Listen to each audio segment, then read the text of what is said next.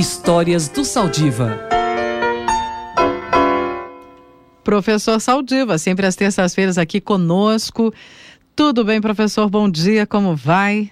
Bom dia, Roxane. Bom dia a todos os ouvintes da Rádio USP. Bom, a gente vai falar de uma história muito importante. Vamos falar de Amando Sales de Oliveira. O que, que isso significa? Fundação da Universidade de São Paulo.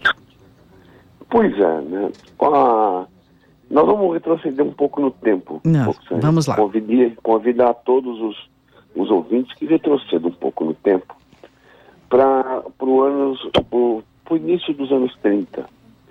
Depois da Revolução de 30 e da Revolução de 32, é, houve, digamos, uma espécie é, de é, êxodo de, das lideranças paulistas. Naquele tempo se discutia se o, quem eram os líderes e que rumo o Brasil ia tomar. E a sociedade dos fazendeiros, a elite paulista, que junto com os meninos viu controlando o Brasil, eles é, perderam para os novos tenentes, né? o tenentismo, e tínhamos, digamos, o Getúlio Vargas dominando o, o cenário político do Brasil. Bom, o que, que aconteceu, né? Muitos dos paulistas tiveram que sair do, Uhum. Do Brasil imaginar uma alternativa. E foi isso que aconteceu. Fizeram, um, resolveram fundar uma universidade para formar lideranças que eles julgavam esclarecidas. Quer dizer, a Universidade de São Paulo nasce a partir de uma reação para formar novas lideranças. E isso culmina em 1934. E quem era interventor do Estado, ao contrário de outros estados onde eh, o Getúlio colocava pessoas de confiança absoluta, colocou Armando Salles Oliveira, engenheiro formado pela Escola Politécnica, e que coube a ele dar as condições para que surgisse uma universidade, criando a Faculdade de Filosofia, Ciências e Letras à época, ao qual se juntaram as unidades como a Faculdade de Medicina, a Faculdade de Direito, a Escola Politécnica, a Faculdade de Farmácia e Odontologia. Bom, isso para mostrar que está no DNA da USP a formação de lideranças para fazer um Brasil melhor.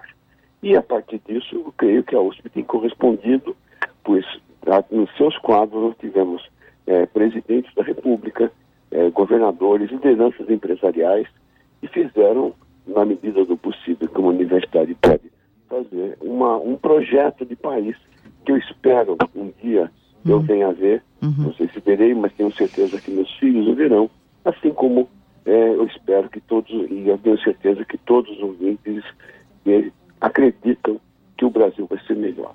Mas a USP nasce no seu estatuto para fazer um Brasil melhor e continua fazendo isso ao longo desses todos esses anos, desde 1934. Uhum. E quantas transformações o país passou desde a década de 1930, não é? E a universidade tenta acompanhar esse, esse processo, não é, Saldiva? Pois é. A universidade tem essa obrigação. Ela está tentando se renovar, ela passou por crises também, como todo o claro, país. claro. Mas eu acho que está chegando o momento, né, Roxane, que tanto a USP, que se renovou, e o Brasil, que precisa se renovar, vão conseguir talvez atingir o projeto que a gente sempre quis, Uhum. um país que seja melhor. Mas essa universidade é interessante porque ela nasce desde o início com um projeto político e trouxe, trouxe muitos dos, dos, do- da- dos seus pensamentos iniciais foram ser buscados no, no exterior no momento que o mundo passava por uma crise com o crescimento do fascismo, do nazismo, e pessoas que ansiavam por liberdade na Europa vieram para o Brasil e com isso contaminaram a Universidade de São Paulo.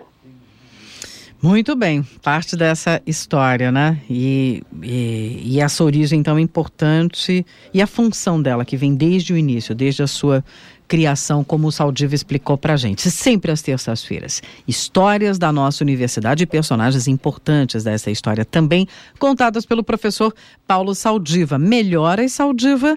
Boa semana para você, tô viu? Que todo mundo esteja legal e pronto para ver se o Brasil muda. É. E, e que bom falar com você, Roxane, sempre. Um abraço para você. Muito obrigada, Saldiva. Até a próxima terça-feira. Se Deus quiser, um abração.